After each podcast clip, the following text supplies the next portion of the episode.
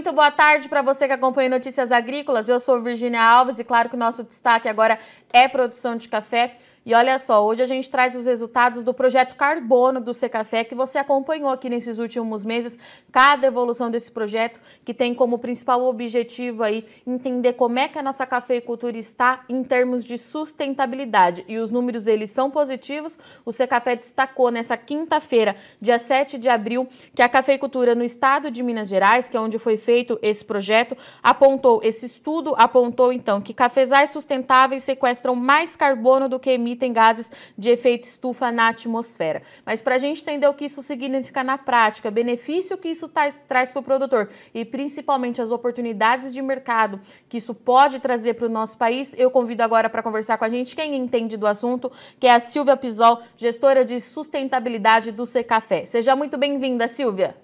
Obrigada, Virginia, pelo convite ao Secafé. É um prazer aí dividir com vocês essa nossa trajetória no projeto Carbono. Silvia, vamos lá então, né? A gente vem acompanhando nesse último ano, passo a passo do projeto Carbono, que esperava aí ter uma visão bastante positiva da nossa cafeicultura no, em Minas Gerais, maior estado produtor do país, e realmente os dados são esses, né? Eles são positivos e eu queria, mas antes da gente contar para o pessoal qual é o resultado de tudo isso, primeiro de tudo, entender por que, que o Secafé tomou a iniciativa de fazer um projeto tão grandioso em parceria com a Imaflora e que hoje você está apresentando aqui para gente. Bom, claro. Esse projeto ele é uma iniciativa do Comitê de Responsabilidade Social e Sustentabilidade do Secafé, que tem sim estar atento às tendências internacionais, às tendências do mercado internacional, né? Principalmente aí o, o crescimento da importância dos critérios ambientais, sociais e de governança, né, o famoso ESG, como influenciador dos fluxos de comércio, de investimentos e principalmente do comportamento do consumidor nos principais mercados de destino do, do café brasileiro, né? Então, assim, esses consumidores, eles têm questionado, estão, muito preocupados com a questão das mudanças climáticas e têm questionado sobre a pegada de carbono dos produtos, qual o impacto, né, em termos de emissões que o consumo deles está gerando. Então, isso tem é, resultado em, em várias ações ao longo da cadeia café, e para os exportadores é muito importante entender, né, onde estamos, qual o estado da arte, né, da nossa cafeicultura. Ela é carbono negativo, carbono positivo.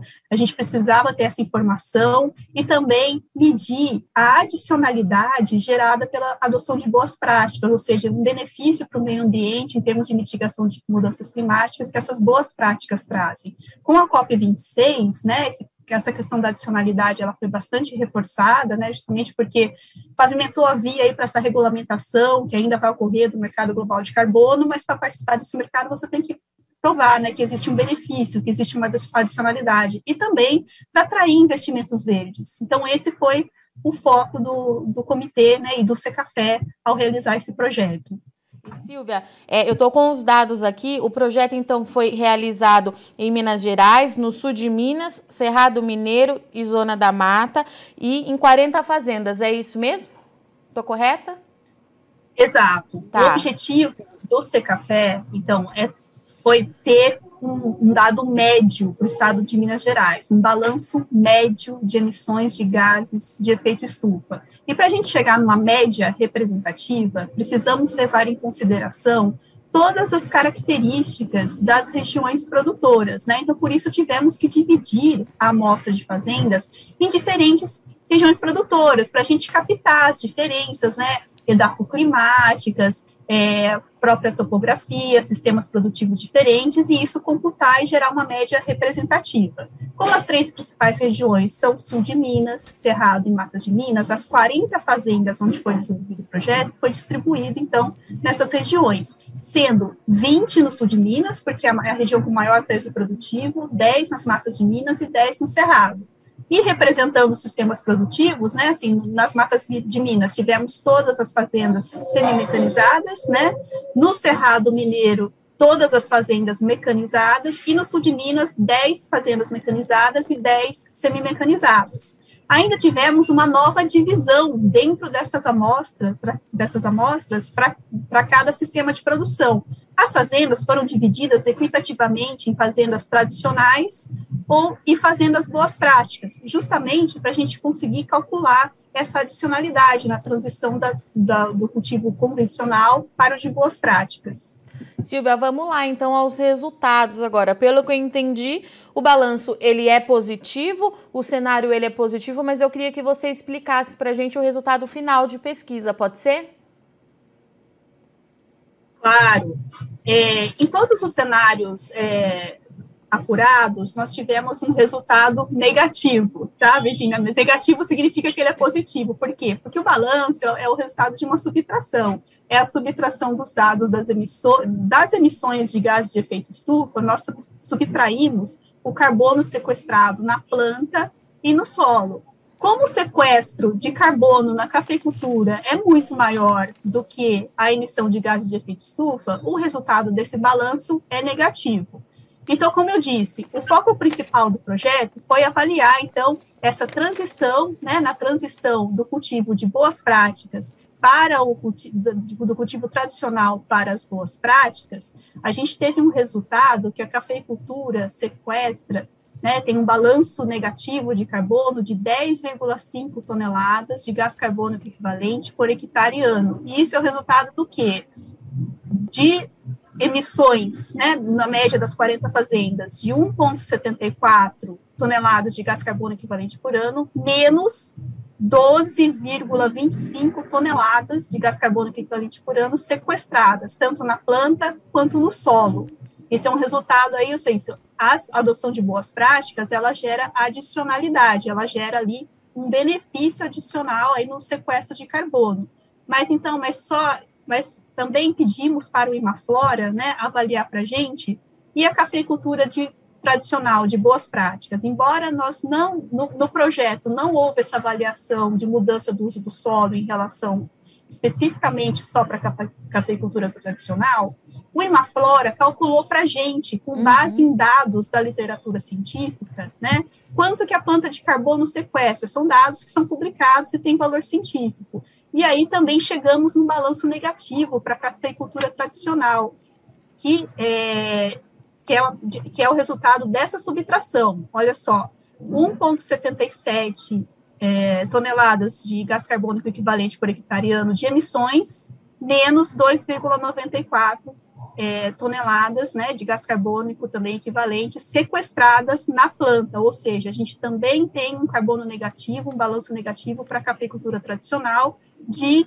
1,17 toneladas de gás carbônico hectare ano. Não sei se ficou claro. Ficou, o tema Silvia. é bem complexo. Não, mas fica tranquila. Pelo que eu entendi é o seguinte, a cafeicultura é, nessas áreas, né, tradicional, por si só, ela já é já tem essa, remove mais, é, tem uma remoção do, gar, do carbono na atmosfera maior do que é emitido. Por si só, o café ele já faz isso e os produtores que adotam as boas práticas ganham um plus, se destacam ainda mais nesse resultado. É isso? Exato, eles geram um tá. benefício tá. maior para o meio ambiente, sequestrando né, muito carbono da, da atmosfera e também benefícios para a sua própria atividade, porque essas boas práticas elas geram também Sim. mais resiliências aos eventos climáticos extremos, né, e podem abrir aí oportunidades para esse mercado, né, para esses consumidores que estão tão preocupados com os benefícios, né, e os impactos dos produtos que eles estão consumindo. E aí aquela pergunta que todo mundo quer saber a resposta, né, Silvia? Quais são essas boas práticas? O que, que vocês observaram que se destacou aí por essas fazendas? Então, quando nós fizemos a seleção das 40 fazendas, né, os exportadores fizeram esse contato com os produtores, para fazer essa seleção foi definida uma matriz de critérios técnicos, tá? Essa matriz de critérios técnicos foi definida junto com a equipe do Flora e com o professorado sério, tá? Então, assim, pra, e aí, considerando assim as características da, da, cafeicultura mesmo, as boas práticas elas foram definidas como aquelas que já estavam mais presentes, já são mais adotadas, né, e já tem um alinhamento com a agricultura de baixo carbono. Então, principalmente aqui estamos falando do uso de fertilizantes organominerais, de compostos orgânicos e de manutenção de uma cobertura aí é, de entrelinha no cafeeiro, manter o solo coberto, principalmente isso tá? O impacto dessas práticas. E Silvia, é, a gente vê muito essa outra, a ponta final, né, de consumo, buscando é, por esse café mais sustentável. De fato, o mercado ele está mais exigente mesmo, querendo saber de onde vem as práticas adotadas.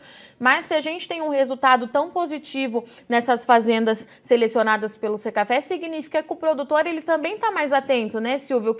Os que já adotam essas práticas é, de modo geral, eu queria saber o seguinte: como é que foi a entrada é, do C Café porteira dentro? Né? Vocês foram bem recebidos para fazer esse projeto? Teve alguma resistência por parte do produtor? Seja ele um que já está um passo à frente pensando na sustentabilidade ou o produtor mais tradicional? Como é que foi esse processo de troca com vocês? Olha, posso garantir para você que foi excelente. Os produtores assim foram extremamente acolhedores. É, os exportadores fizeram um contato com eles, eles abriram as portas das fazendas. Essa parte da, do, do, levantamento de campo, né? A equipe coordenada pelo professor Ado Serri, que fez todas essas coletas de solo e de plantas, realmente ficou assim surpresa, né, com o acolhimento, né, desses produtores porque e eles permitiram ainda, porque assim a gente teve que entrar lá na fazenda, né, e realmente estragar uma parte da fazenda deles, né, foi aberta uma trincheira enorme, né, no meio do talhão do café, foi arrancada a árvore, né, e eles assim a gente percebeu um grande interesse, né, de ser parte desse projeto, de conseguir medir é, os impactos né, que eles estão tendo ao adotar todas essas práticas sustentáveis que os produtores brasileiros de café já adotam, né? São a cafeicultura brasileira ela está bastante avançada em termos de sustentabilidade, então mensurar isso, né? E agora o C Café vai é, ampliar, né? Essa divulgação internacional desses resultados positivos, né? É muito importante também para esses produtores. E Silvia, a gente vem acompanhando de fato o C Café fazendo um trabalho muito forte de promoção de imagem.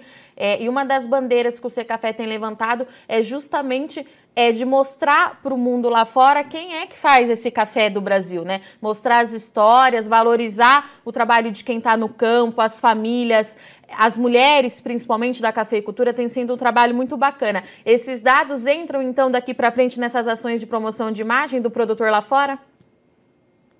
Com certeza serão aí uma vitrine principal.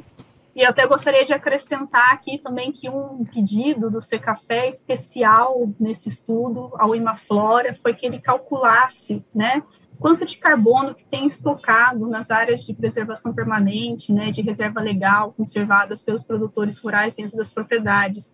A gente sabe que esses dados eles não entram, né, no, no cômputo, né, dos balanços de emissões, né, por questões Sim. metodológicas, mas mesmo assim pedimos esse cálculo à parte, ele não, não está incluído no balanço. Mas é um dado que vai ser uma vitrine muito importante para a gente mostrar e também destruir alguns mitos, né, que existem sobre Brasil. A gente quer mostrar lá fora que para cada hectare de café cultivado tem 50 toneladas de carbono estocado em forma de reserva legal e área de preservação permanente. Imagina que serviço ambiental que precisa ser né, reconhecido e valorizado. Então, para a gente ter uma ideia da dimensão dessa conservação da vegetação nativa nessas regiões do projeto, né, com base em dados divulgados pela Embrapa Territorial no ano passado, nós temos que nos municípios que compõem as três regiões que foram avaliadas no total de todos os municípios, onde o café é uma das culturas cultivadas, nós temos aí mais de 51 mil quilômetros quadrados, né, de florestas preservadas dentro das fazendas, e isso equivale a 1,25 vezes aí o território da Suíça. Então, assim, são todas essas informações que o Secafé vai levar e mostrar para esse consumidor mais exigente.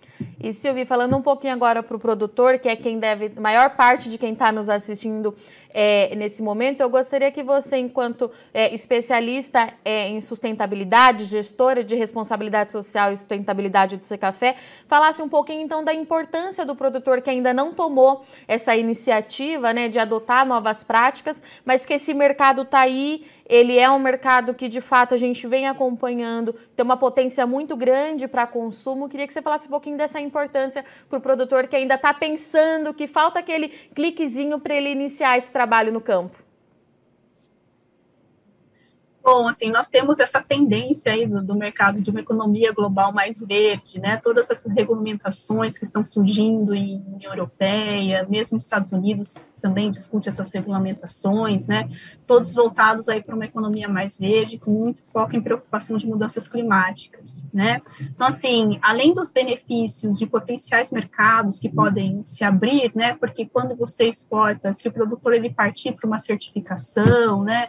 e quiser um, conseguir um carbono neutro, né, ele, ele vai exportar isso como um café de linha premium, né, tem, tem chances dele conseguir um prêmio, né, por exemplo, como aconteceu nos exemplos recentes que nós tivemos aí, que foram divulgados, inclusive pelo Notícias Agrícolas, né, dessas primeiras exportações carbono neutro. Mas, assim, o benefício não é só mercadológico, né, é um benefício também para a resiliência da sua propriedade, para a resiliência da sua atividade, porque essas propriedades, essas boas práticas, né, elas vão acabar ajudando a mitigar os impactos desses eventos climáticos extremos que vêm ocorrendo também na cafeicultura. Então, assim, tem que olhar esse lado também, que é importante. Silvia, muito obrigada pela sua participação e vir aqui. Eu sei que o dia foi bem corrido para vocês aí do C Café. Teve coletiva, depois teve webinar. Estou muito feliz em tê-la aqui com a gente. Volte mais vezes. C Café é de casa, portas abertas. Qualquer coisa a gente está por aqui. Muito obrigada, viu? Bom resto de semana e até a próxima. Eu que agradeço, Virginia. Estamos à disposição do C Café. Um abraço para você. Portanto, então, nós estivemos aqui com a Silvia Pisol, gestora de sustentabilidade do Secafé, que trouxe para a gente o que, que foi o projeto Carbono, que teve como principal objetivo estimar o balanço de carbono na cafeicultura de Minas Gerais, e isso trouxe resultados aí que comprovam que a cafeicultura que o produtor brasileiro vem fazendo, ela é sim sustentável e atende a esse mercado que cada vez mais cobre esse posicionamento é, do nosso país. Nós vamos deixar aqui embaixo na nossa entrevista todos os dados que a Silvia trouxe para a gente, são números relevantes, oportunidades que, que isso pode trazer para o produtor brasileiro e principalmente em termos é, de manter essa lavoura por mais tempo. Essas práticas elas trazem benefícios não só em questão de mercado, mas também em benefícios em termos de produção. Eu agradeço muito sua audiência e companhia, mas não sai daí. Notícias Agrícolas continue já já a gente Participe das nossas mídias sociais no Facebook Notícias Agrícolas, no Instagram, arroba Notícias Agrícolas e em nosso Twitter, arroba Noteagri. E para assistir todos os vídeos, se inscreva no YouTube, na Twitch, no Notícias Agrícolas Oficial.